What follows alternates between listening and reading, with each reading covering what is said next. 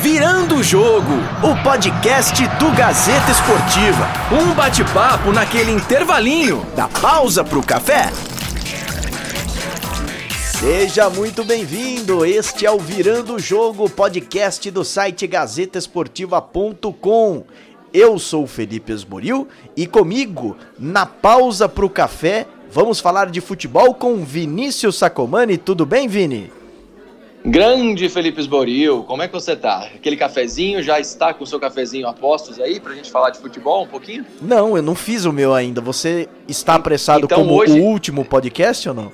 Não, eu, eu falei disso, eu puxei o assunto por causa do seguinte, no, no último você, você fez e você pagou, agora eu pago. É, eu acho bom então, mesmo, porque, porque, porque senão meu VR você me cobra já foi pro saco. É, exato, você me cobra no ar, aí fica chato para quem tá ouvindo a gente, porque é. pensa que eu sou um caloteiro, eu não sou. Não, você não é Entendeu? caloteiro, você é mão eu... de vaca, é diferente. então pode deixar que hoje é por minha conta, você vai do quê? Eu vou de... eu quero um, um latte macchiato hoje. Meu Deus! pro, pro ouvinte que não sabe, é um, é um café expresso, né? uma espuminha de leite em cima. Maravilhoso. Sem açúcar, né? Obviamente. Pra que a, a gente... gente... A gente promete que nos próximos podcasts você trará a receita. você sabe, cara, que eu, quando eu morava lá na Itália, eu, eu quis fazer um curso de barista. Que é o cara que faz Sim. aquelas aqueles drinks com café e tal, essas coisas de cappuccino, macchiato, não sei o que, latte ma... e, e eu não fiz, cara, porque não, não, era muito caro lá na época e tal, não, não, não rolou de fazer. Mas fiquei com vontade, cara, de fazer, porque deve ser muito legal Pelo fazer. jeito você se arrependeu, né? Me arrependi, me arrependi. Agora é... vai ficar mais difícil ainda de fazer, mas tudo bem. É, mas tudo bem. Então, agora a gente vai ter que investir nisso mesmo, porque a gente vai estar à base de café aqui e a gente sempre está pedindo os mesmos, basicamente. Hoje, por exemplo, eu vou no Expresso. Enquanto eu estou falando aqui, se você já quiser ir fazendo aí, uhum. já pode ir fazendo. Tá bom. É, eu, eu, fiz o, eu fiz o seu, né? Então, o senhor retribua o favor, por favor. Tá bom, mas vou, lembrando que no final do podcast, o senhor paga a conta. Pago. Pago. Hoje eu já falei, já que eu pago, então pode deixar para mim. Então, enquanto a gente faz o café e ele não fica pronto e, enfim, a gente vai acertando aqui na nossa cafeteria, na pausa pro café, do café para falar de futebol. A gente começa o nosso virando o jogo de hoje para falar de seleção brasileira que treinou nessa quinta-feira, último dia antes do, da estreia na Copa América contra a Bolívia, lá no estádio do Morumbi. O técnico Tite já sinalizou algumas importantes mudanças. O Arthur está recuperado de lesão, mas não vai para o jogo. O Firmino está confirmado no time titular. Você gostou dessa seleção que o Tite colocou em campo no Morumbi, Vini? Então, Esboril, é, eu gostei que o Tite fez, porque é o seguinte, o Firmino ele vem de uma fase espetacular no Liverpool, eu acho que ele merecia a vaga na seleção, já merecia a vaga na Copa do Mundo. É, o Tite, naquela ocasião, ele não colocou o Firmino para jogar, tanto quanto deveria, insistiu no Gabriel Jesus. É, o Gabriel, que essa temporada fez uma temporada até que regular, fez alguns gols, na maioria dos jogos não foi titular. É, nesses amistosos que teve agora do Brasil, é, ele foi bem, fez gol, os adversários não eram tão é, complicados assim, mas eu acho que a vaga do Firmino é merecida. É, no meio-campo, o Arthur parece que não joga mesmo, apesar dele deve ir para o banco de reserva. Não, ele vai, mas ele vai. o Tite. De... É, então, ele vai banco de reservas. Acho que ele, o Tite deve manter é, o Alan no meio-campo, mantendo ali aquela dobradinha com o Casimiro e deixando o Felipe Coutinho na armação do, do jogo, do time. Você acha é, mesmo como a gente tinha falado? Fernandinho? Não, não, o, o Alan, eu acho que ele vai com o Alan. Você acha mesmo que ele vai com o Alan? Minha pergunta é porque eu acho que ele vai de Fernandinho, hein? É, você acha que ele vai de Fernandinho? Não, eu acho que ele vai com, com o Alan, cara, porque se ele colocar o Fernandinho, eu acho que ele mesmo, ele mesmo já, já começa mal. Eu acho que ele tem uma confiança no Fernandinho, só que você imagina, é, sei lá, 10, 15 minutos de jogo, o Fernandinho dá um passe errado ali em frente à zaga e a Bolívia abre o placar. Você imagina essa situação? Não ia ser a primeira cara, vez, né? Já que ele enterrou não ia o Brasil ser, duas exato. vezes na Copa. Com certeza, mas, é, sabe, eu acho que ele não vai de Fernandinho, ele dá uma segurada é, boa agora. Eu acho que ele vai com, com o Alan, que já entrou no jogo contra o último amistoso contra Honduras. É, ele mantém essa base. E o restante do time é aquele que já conhece, né? O Thiago Silva ainda é, tem essa dúvida se o Thiago Silva joga. Acredito que jogue para fazer a dupla ali com o Marquinhos. Também acho. É, e, e no restante ali, cara, esperar um, que, que a seleção faça uma boa estreia. A gente sabe que tem aquele componente psicológico é, por ser o primeiro jogo. É, a gente falou na semana, alguns dias atrás, no outro podcast, que a torcida paulista tem um histórico um pouco complicado com a seleção, é, mas esperamos que o Morumbi lotado, que os, todos os ingressos vendidos, né, que apoie a seleção. O Brasil deve entrar em campo com Alisson no gol, Daniel Alves, capitão do time, Thiago Silva, Marquinhos, Felipe Luiz, Casimiro, Alain ou Fernandinho, Felipe Coutinho, Richarlison, David Neres e Firmino. Na minha opinião, não entraria com Firmino. É, eu acho que é, é, essa, eu gostei dessa formação de um lado David Neres, do outro Gabriel Jesus e o Richarlison na frente. Ele nesse momento saca o Gabriel Jesus, que também não vem em boa fase, estava até reserva lá no Manchester City, né, no final da temporada. E, e, e, vamos ver. A gente torce para que dê certo essa formação. É uma formação cascuda com alguns jogadores importantes e que já vivenciaram grandes momentos com a camisa da seleção brasileira.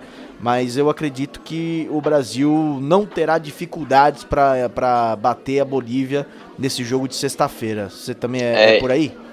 É, é bem por aí mesmo. Eu estava lendo algumas coisas que a gente vai, vai pegando uma, uma informação ali, outra aqui. É, eu estava lendo algumas coisas que eu achei bem interessante e gostaria de, de, de falar aqui para o pessoal que está ouvindo a gente. É, às vezes a gente reclama, e eu sou um dos críticos a isso também, que o Tite ele tem chamado, por exemplo, é, jogadores acima, um pouco acima da idade, como o Thiago Silva, Miranda, e a gente pede um pouco de renovação na seleção. E repito que eu sou uma dessas pessoas que critica e pede renovação, é, mas parece é, que o Tite é, já tinha conversado com esses jogadores, os mais velhos, que a gente sabe que não vai estar na próxima Copa do Mundo, para ajudar o próprio Tite nesse período de transição. Então, o, o é, ter figuras como o Thiago Silva, que é experiente, o Miranda, o, o Dani Alves, o próprio é, Fernandinho, que é uma figura é, que o Tite tem confiança, o William, que já passou dos 30 também. Então, ele, a, esses jogadores, segundo essas informações que a gente apura, né, é, sabem que não vão estar no ciclo, no ciclo da Copa do Mundo, mas são figuras importantes para é, é, começar a dar casca para essa molecada Isso. que está chegando. E, e, e eu acho também, que eu achei bem interessante. E também conquistar a Copa América, né? Porque o Tite, se não conquistar, o negócio vai ficar feio pro lado dele. É, vai ficar complicado. Apesar do Rogério Caboclo não ter, é, ter garantido, aliás, a permanência dele independente da, da, do resultado da Copa América, a gente sabe que quando a coisa acontecer não é bem assim, né? É, outra informação desse último treino da seleção brasileira é que o Ederson, goleiro da seleção, se machucou, ele tá fora do jogo. Ele não jogaria, é. né? Ele seria reserva. É, o Brasil ficaria só com, ficará só com o Cássio no gol. É, no Sim. banco de reservas, o Alisson, titular absoluto da seleção brasileira. É, acredito que é, ele se recupere, não vai ser cortado, pelo menos nesse primeiro momento. O Rodrigo Lasmar, médico da seleção, confirmou que ele não vai ser cortado. Enfim, é, é uma baixa para a seleção que jogará de branco. Aliás, uma, uma bela camisa, não? Você não achou? Uma camisa muito bonita em alusão ao, ao título da Copa América de 1919, né, o centenário nesse ano. É bem legal, bem bacana e esperamos que dê sorte para o Brasil. Inclusive, o Tite é, falou sobre os adversários que o Brasil vai ter na Copa América e como ele espera enfrentá-los. São adversários de, de, de, igual eliminatórias, mas com uma característica diferente em função da, da numa competição curta, um, três jogos iniciais de grupo e depois a mata é um jogo só, então ela tem um componente emocional e a margem de erro muito pequena. Então ela é diferente da, da das eliminatórias. Uh, talvez nesse aspecto e no aspecto da, da, formatação dela, ela é mais parecida com a Libertadores. Ela é, ela é mais parecida com a Libertadores. Mas uh, mas de uma coisa é certa: para ganhar tem que jogar bola. Né? E essa foi a lição que eu aprendi também na Libertadores. Ela não é. Ela não é de catimba, ela não é de querer ser mais macho do que ninguém, de querer ser mais homem, de não, não ter inimigo. Nós temos um adversário que é a Bolívia amanhã e quer que seja um grande espetáculo e quem melhor produza vence. Bom, o Tite que também falou sobre a torcida. A gente acabou de falar aqui que a torcida paulista não tem um retrospecto muito bom com a seleção brasileira, não tem muita paciência com a seleção brasileira nos últimos anos. Faz tempo que o Brasil não joga no Morumbi, desde 2014.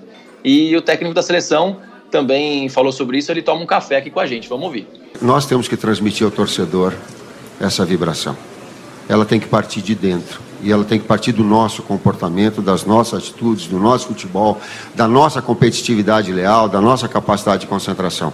Ela irradia de fora para dentro. Depois ela pode vir também com o carinho do torcedor, mas antes tem que vir nós. Quem não teve muita sorte foi a seleção feminina, mas antes eu, eu não pude ver o jogo porque justamente eu estava lá no Neymar, é, acompanhando o plantão antes do jogador prestar depoimento. É, você acompanhou o jogo de perto, mas você queria falar alguma coisa do Neymar, né?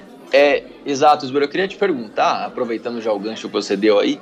É, bom, você teve lá hoje, né? Passou quase que o dia todo no, no, no sexto DP, lá de, na Delegacia de Proteção à Mulher. E conta um pouquinho pra gente daquele circo que foi armado, né? Porque pelo que a gente estava vendo na, pela imprensa, na televisão, foi um circo, né, que fizeram lá. Foi, foi um circo. A gente chegou lá por volta das sete da manhã é, eu e a equipe da TV Gazeta, é, pro, pro Gazeta Esportiva a gente fazer o pré, é, a pré-chegada do Neymar ali, para depois a gente entregar pro Jonas, que foi o repórter que seguiu cobrindo até a chegada do Neymar, né? É, cara, a delegacia foi inteiramente modificada, é, ela ficou suspensa para os trabalhos é, de recepção das mulheres, do atendimento às mulheres. Elas foram encaminhadas ao 11º Distrito Policial, que fica ao lado. Né, quem chegou ali com algum problema foi encaminhado para outra delegacia. Ela ficou exclusiva para o Neymar. E aí, mais de 100 profissionais de imprensa aguardando o jogador, que chegou por volta das 4 da tarde num verdadeiro circo formado pela Polícia Civil, mais de 50 homens. O Neymar chegou de helicóptero à zona sul de São Paulo, depois foi escoltado até a delegacia na região de Santo Amaro, ali na, na zona sul de São Paulo. Quer dizer, é, toda uma parafernália para o jogador ficar lá 5 horas, é, dar o depoimento, e inclusive deu um depoimento e falou na saída da delegacia. Vamos ouvi-lo. Todas as mensagens que eu recebi até hoje. É... que eu estou muito tranquilo. É... A verdade aparece cedo ou tarde. E o único desejo que eu tenho nesse momento agora é que, é que esse caso acabe o mais rápido possível. Obrigado, achei um circo tremendo que foi armado é, então, ali, eu, eu, te perguntei exatamente por isso, cara. Eu tava vendo na, na televisão, eu tava acompanhando ali enquanto você tava lá. É, me pareceu é, um negócio muito estranho que a primeira reação que eu tive quando eu vi é, os policiais colocando aquele papel craft nas janelas para os câmeras não ter acesso ali a nenhuma reação que o Neymar, que o Neymar tivesse ali dentro. Pra mim, cara, aquilo foi uma coisa tão. É, e a hora que ele chegou, parecia que era o Obama que tava chegando para prestar depoimento. Eu achei pequeno é, é, também essa coisa do papel. Isso foi Meu a delegada Deus, que trouxe, viu? Foi mas até a, polícia. É, então, até a polícia tá, tá vamos dizer, é, se rebaixando a esse. Pelo amor de Deus, né? É, para mim, isso aí é muito complicado. Qual que é o problema do cara ir lá, ficar duas, três, quatro, cinco horas, é, já que ele não tem nada a esconder? Que, que é, é, a tendência é que a investigação lá vá para esse lado mesmo, é, fala, leva o cara numa sala fechada, presta o depoimento ali, mas um circo, né, armado. Bom, você que estava lá perto, acho que você teve a mesma sensação. Sim, sim, sim, sem dúvida. É, não precisava de tudo isso, né? Ele foi armado um forte esquema, carros para ir, ir é, escoltá-lo até chegar à delegacia. Esse, essa questão do papel, enfim, toda a imprensa ali esperando. Ele saiu, deu uma declaração, como a gente já ouviu aqui. É, foi exagerado demais, mas está sendo já exagerado. Eu, eu para te falar a verdade, não aguento mais falar desse caso. É, eu acho que tinha é, que acabar logo isso daí, porque pô, é. já deu também. A menina se complicou, já não tem prova mais. Onde está o vídeo, é. enfim. É, isso é. assunto de polícia. E... Exato. E a gente está aqui para falar de futebol. Futebol, inclusive feminino, Exato. né? Isso, você tinha me perguntado em relação à seleção feminina. É, realmente, enquanto você estava lá na delegacia vendo o, o circo formado ali, como a gente disse, a seleção me surpreendeu no começo do jogo. Vou ser bem sincero, a gente falou aqui em alguns podcasts passados que a seleção ia encontrar muita dificuldade contra a Austrália, já que a Austrália tinha perdido é, o primeiro jogo para a Itália. E eu imaginei a Austrália muito mais ofensiva do que foi. É, o, o, o, time australiano tentou, no começo do jogo, fazer uma, uma certa pressão ali. É, o Brasil conseguiu se defender bem e conseguiu fazer dois gols. Quando fez os dois gols, um com a Marta e outro com a Cristiane, é, com uma assistência da Marta também, é, a Austrália teve que se jogar mais para o ataque ainda, porque é, uma derrota ou até mesmo um empate, dependendo do jogo dessa sexta-feira da Itália com a Jamaica, eliminaria a Austrália da Copa do Mundo. E conseguiu um gol logo no fim do primeiro tempo. E aí é, foi que aonde eu achei que tudo mudou. É, o Vadão ele tirou a Marta, a Marta que a gente sabe que vem de uma contusão, é, teve que tirar a Marta. Não sei se foi a pedido dela, não sei se foi uma questão do próprio Vadão, mas voltou para o segundo tempo sem a Marta e sem a Formiga, que além de ser uma das líderes do Brasil, ela já tinha levado o cartão amarelo e já é desfalque para o último jogo da fase de grupos contra a Itália, que ela levou o segundo cartão. É, então aí desmontou o Brasil. Aí o Brasil ficou um time muito fraco. As, a gente sabe que o, que o Brasil tem uma dificuldade, vem tendo né, uma dificuldade muito grande é, nesses últimos jogos, inclusive ficou uma série de jogos sem vencer, oito ou nove jogos sem vencer. Nove? E aí, é, nove então, e aí deu aquela baixada no ânimo, a Austrália cresceu no jogo, abusou das bolas aéreas, que é o forte delas, porque aquelas grandalhonas do ataque, e fez o, empatou com um lance totalmente é, é, de sorte, ali aqueles cruzamentos que a bola passa por todo mundo e entra, e depois, no, na, na, segunda metade do, do, segundo tempo, fez o gol. É, ali que até ficou essa dúvida que se a atacante australiana estava dando, participou do lance ou não, mas acabou sendo o gol contra da, da zagueira Mônica. E o Vadão, e, achou o que disso tudo? É, e aí, a gente escuta o Vadão agora, que eu já falei demais aqui, vamos deixar o Vadão falar um pouquinho. Bom, eu acho que o jogo foi muito claro, né? A gente fez um primeiro tempo muito bom, é, saímos na frente 2 a 0 sofremos um gol no final do primeiro tempo mas nada que pudesse abalar. A gente, em seguida já veio o intervalo para que a gente conversasse. E o segundo tempo, a gente já esperava que o adversário se lançasse contra a gente. Eles tinham perdido o primeiro jogo, mas a gente estava bem postado. Eu acho que a gente não conseguiu foi é, articular melhor os contra-ataques. Então eu acho que partindo daí a gente não fez a partida igual a primeira. É, eu acho que vai ser muito complicada a vida da seleção brasileira a partir de agora, porque enfrentar a Itália, que também é um time forte, é, precisando vencer para se classificar, ficou complicada a situação do Brasil. Né? A Austrália é um time forte, venceu como era de se esperar, é a favorita nesse jogo, né? As australianas. É, eu acho que a vida do Brasil tá meio complicada nesse grupo aí também, você não tá é, achando não? Lembrando, cara, é que, que é o seguinte, né? É, é, são 24 seleções, diferente da Copa do Mundo masculina, que são 32 seleções. Então o que acontece? É, classificam as duas melhores seleções de cada grupo, ou seja, 12 seleções, e aí, para ter a fase de oitavas de final, é, classificam as quatro, os quatro melhores terceiros times, entendeu? Então, assim, a chance do Brasil ainda existe. Por ter ganho o primeiro jogo da Jamaica, o Brasil ficou numa situação não, não muito difícil. É, a Itália, a tendência é que vença a Jamaica e já se classifique no grupo. Aí fica uma briga entre Austrália e Brasil.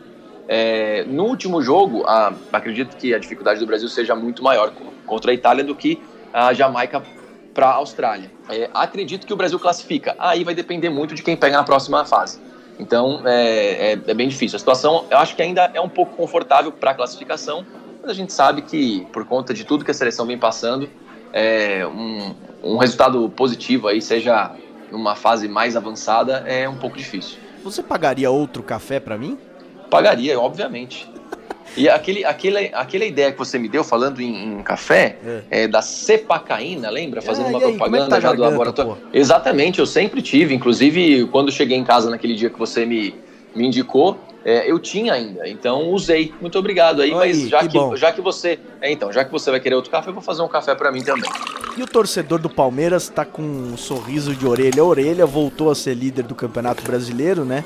Nesta quinta-feira, a equipe comandada pelo Luiz Felipe Scolari venceu o Havaí, voltou à liderança, 22 pontos, sem contar aqueles três pontos que ainda estão no telhado, né? Aí pode é. disparar é. de vez. É, quem para o Palmeiras, hein? É, é difícil. O Palmeiras está numa fase espetacular. De novo, a gente vem falando aqui do Palmeiras, né? O Filipão encontrou ali uma, uma formação muito boa, agora com o Zé Rafael jogando, com o Rafael Veiga se destacando. é, outros jogadores jogando bem, né? Bruno Henrique, Daverson jogando bem, fazendo gol quase fez todo gol, jogo. é. É, fez gol de novo hoje, o Bruno Henrique também fez. É, o Palmeiras vem uma. Muitos dizem que a, nesses primeiros nove jogos aqui do brasileiro, muitos dizem que o Palmeiras pegou uma tabela é, não tão complicada assim, que a partir depois da, da parada da Copa América vai ter uma tabela mais complicada. Já Mas é começa com coisa. o clássico contra o São Paulo, né? É, então aí é uma coisa meio, meio difícil de falar também, né? O Palmeiras acho que vem fazendo uma bela campanha, aquilo que a gente já disse várias vezes. É, para você ser campeão do brasileiro, você tem que fazer pontos contra os times pequenos, dentro e fora de casa. O Palmeiras está fazendo isso com extrema competência e vai ser difícil parar esse time do Filipão, hein? É, então, e o julgamento do Palmeiras com o Botafogo, naquele caso que o Palmeiras perdeu três pontos ainda, tá, pode reavê-los, mas vai ser no dia 18 de junho. E o Palmeiras completou nessa quinta-feira 32 jogos de invencibilidade no Campeonato Brasileiro, algo nunca visto nesse campeonato. É, quer dizer, vamos ver aonde vai parar isso. E o Diogo Barbosa, lateral do Palmeiras, que foi muito bem, inclusive, nessa partida contra o Havaí, é, fala que o time quer alçar voos ainda maiores. Quando o grupo está unido, é, focado no mesmo, nos mesmos objetivos, as coisas facilitam, né? E como as coisas têm acontecido, conquistando as vitórias, então, é, tá de parabéns, grupo. É, do mesmo jeito que estamos, para melhorar é, os pequenos erros que ainda é, estamos tendo nos jogos, né? Para nos jogos decisivos do ano nós não errarmos e, e conquistarmos os títulos importantes. Então, é, manter o foco, os pés no chão, que, as, que coisas grandes estão por vir. Tá aí o Diogo Barbosa falando da situação do Palmeiras e o São Paulo, mais uma vez, pelo menos fez gol, né? Mas eh, não conseguiu a vitória lá em Minas Gerais, que você conhece muito bem, lá em BH, BH, contra é. o, é, contra o Atlético Mineiro, lá no Independência. O São Paulo empatou em 1 a 1 É, Bom, vamos olhar pelo lado bom. Pelo menos fez gol, né, Esboril? Fez gol e, e- e trouxe um ponto, né, para São Paulo. É. O Atlético que vinha numa, numa ascensão, né, agora com, com o Rodrigo Santana, tinha perdido para o Santos, é verdade, é, mas era um time que estava ali na parte de cima da tabela, brigando ali, é, não com o Palmeiras, mas naquelas posições ali é, logo abaixo, e, e teve uma pressão, fez uma pressão grande no São Paulo. É, o Cuca deu uma mexida ali no, o brilho dos jogadores é, do primeiro para o segundo tempo. É, o gol do Atlético Mineiro teve aquele ajuda do VAR, né? Eu, na minha opinião, eu achei o gol irregular. O árbitro Leandro Voaden viu e reviu o lance várias vezes ali no VAR e achou que, que teve ali um, um- um desvio no Toró e, e isso eliminou o, o impedimento. Eu não vi dessa forma, mas enfim, o Alejandro que barrou o Ricardo Oliveira na noite dessa quinta-feira e o São Paulo fez o gol no segundo tempo com o Alexandre Passo, depois ali que o, que o Nenê tinha entrado no jogo, o Igor Gomes, é, o Everton Felipe, deu uma mudada no time e aí o São Paulo conseguiu esse um pontinho. Temos que trabalhar, mas antes teve clássico também, né, quarta-feira, lá na vamos Vila. falar bem rapidinho sobre que já estamos mais atrasado aqui do, do que o, o ônibus que passa aqui na frente da Paulista. É, o- É. aqui no meu caso é o 847P é, Isso. Vila Olímpia, que me leva à estação Vila Madalena do metrô. O da minha casa é o 4111, se eu não estou enganado. Mas pode ser que eu esteja enganado. Mas tudo você bem, vamos lá nunca falar. andou de ônibus, você não sabe o que, é andar de não, ônibus. Puta andei. playboyzinho. Andei, andei. Não, qu- quando, quando eu morava em São Caetano do Sul, eu andei muito de ônibus, aqueles intermunicipais caros. Sim, lógico. Rapaz, era complicado ali, mas tudo bem. E o clássico? É, o clássico, vamos falar do clássico. Eu vou, eu vou me ater a falar do Corinthians. Porque o Santos a gente sabe, tá jogando legal, o São Paulo vem fazendo o time jogar pra frente. Não tem o time vice-líder, não tem o time badalado, mas tá fazendo o time jogar. Ele é um cara diferente e a gente sabe tudo isso. É, agora eu só queria dizer que é o seguinte, para avisar o torcedor corintiano do seguinte: é, depois da parada da Copa América, o Corinthians vai mudar de nome. É, vai, vai começar, vai recomeçar, na verdade, né? Vai continuar o Campeonato Brasileiro, vai ser chamado de Corinthians de Munique. Porque tanto que o Fábio Carilli fala que essa parada da Copa América vai ser benéfica para o time, que eu acho que vai acontecer uma coisa inacreditável com o time. É, vai É, eu- começar eu di- a jogar muito, né? Fazer gol. Não, vai começar. Meu.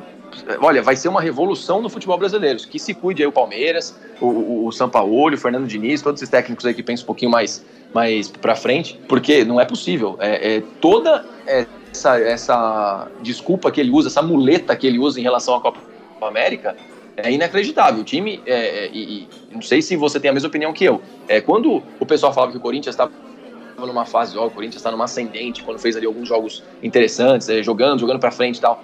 É, aquilo não é o Corinthians. O Corinthians é isso que jogou nessa quarta-feira. O Corinthians é esse time, é um time totalmente defensivo que em alguns momentos em outro ali vai ter uma ação ofensiva, mas que é muito complicado. O time não chutou a gol. É. O time, com bola rolando, o time não teve um chute no gol. Foi, foi computado dois chutes no gol ontem. O primeiro no cruzamento do Danilo Avelar, que ele não quis chutar pro gol, que acabou indo pro gol, que ele quis cruzar e um outro numa falta ali perto da meia-lua pro Cleison no segundo tempo. O Corinthians não chutou no gol, gente. É, Sabe? Então, é, assim, como é que não, você. Não sei por que você tá surpreso com isso. Não, é, é, é uma coisa. Não, a minha surpresa, na verdade, é com o Carilli falar que a parada vai mudar totalmente. Ah, e... ele já tá enchendo o saco com esse papo também aí. Vai voltar então, a mesma então, coisa. cara, é muito difícil. Entendeu? Vai voltar a mesma Exato. coisa, não vai mudar não, nada. Não, e, e, se, e, e, eu deixo claro uma coisa assim: se o Corinthians voltar da Copa América jogando é, um absurdo, conseguir vitórias seguidas, eu sou o primeiro a vir falar que estava errado, cara. Ele tinha razão, ele mudou o time.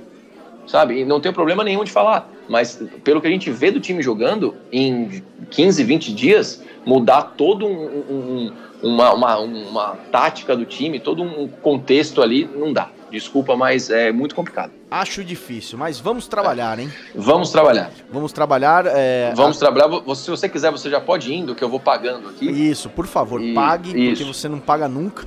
Mão de vaca. É. E eu queria dizer que nós estamos no Spotify, estamos no iTunes, estamos nos Isso. principais veículos de transmissão de streaming, de podcast. Isso, nas e... principais plataformas. Isso, nas principais plataformas, no site gazetesportiva.com e a gente gostaria muito que o pessoal desse uma opinião, né? Exato, interaja com a gente, entre lá no, no Facebook do Gazeta Esportiva, coloca lá a hashtag Virando Jogo, faça pergunta, deixe seu comentário, faça sua crítica, o seu elogio, o que você quiser que a gente responde ali e nos próximos podcasts você pode aparecer aqui junto conosco tomando um café. Isso. Pague a conta, o próximo café é meu. Ok, um abraço e até mais. Até, tchau, tchau. tchau. Virando o Jogo, o podcast do Gazeta Esportiva. Um bate-papo naquele intervalinho da pausa pro café.